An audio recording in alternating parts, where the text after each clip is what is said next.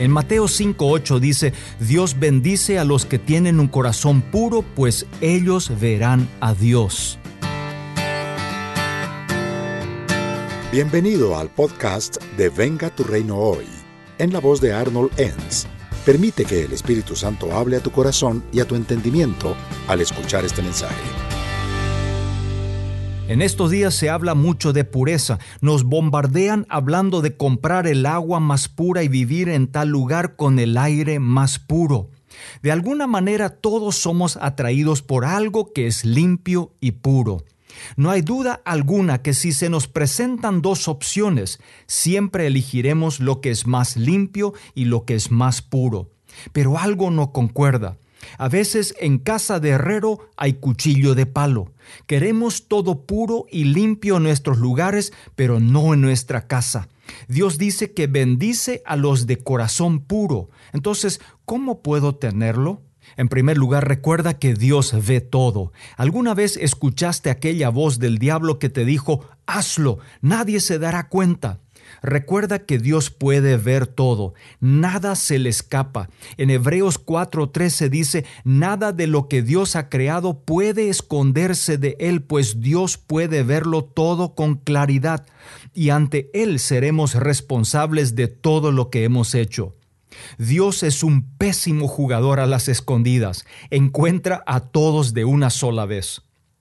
Luego revisa tus motivaciones. En Mateo 6 Jesús habla de tres cosas que pueden ser realizadas con motivación falsa. En el versículo 2 dice, si alguno de ustedes ayuda a los pobres, no se ponga a publicarlo en la iglesia.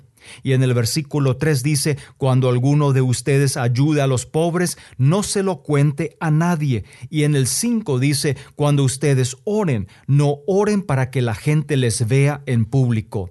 Sabes, Jesús nos enseña que la motivación equivocada alimenta el crecimiento de un corazón impuro.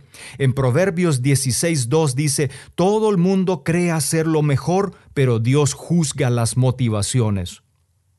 Y finalmente, reorganiza tus prioridades. Para tener un corazón puro tengo que reorganizar mis prioridades porque Dios no acepta jugar de suplente. Dios juega de titular. En Mateo 6:19 dice, No os hagáis tesoros en la tierra, sino en los cielos.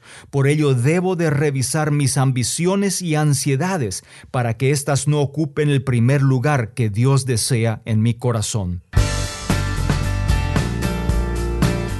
Permite que pueda compartir contigo un concepto importante. Si tengo un corazón puro, seré una persona honesta, transparente e íntegra. Tendré resultados y beneficios espectaculares.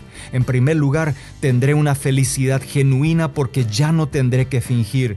Mi boca podrá hablar de la abundancia de mi corazón sin remordimientos. El resultado de tener una motivación pura en mi corazón es que podré ver a Dios. Así como no puedes ver bien con lentes sucios, no puedes ver a Dios muy bien con un corazón sucio.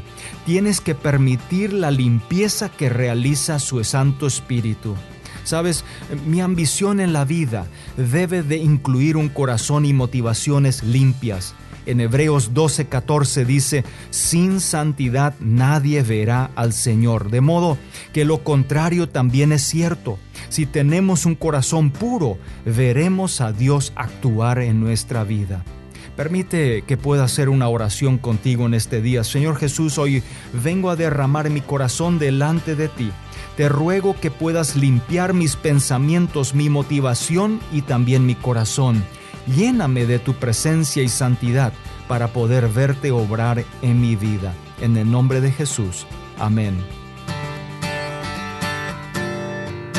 Acabas de escuchar otra edición de Venga tu reino hoy, donde Arnold Enns presentó algunos principios que le ayudarán a ser un agente de cambio socioespiritual en su comunidad.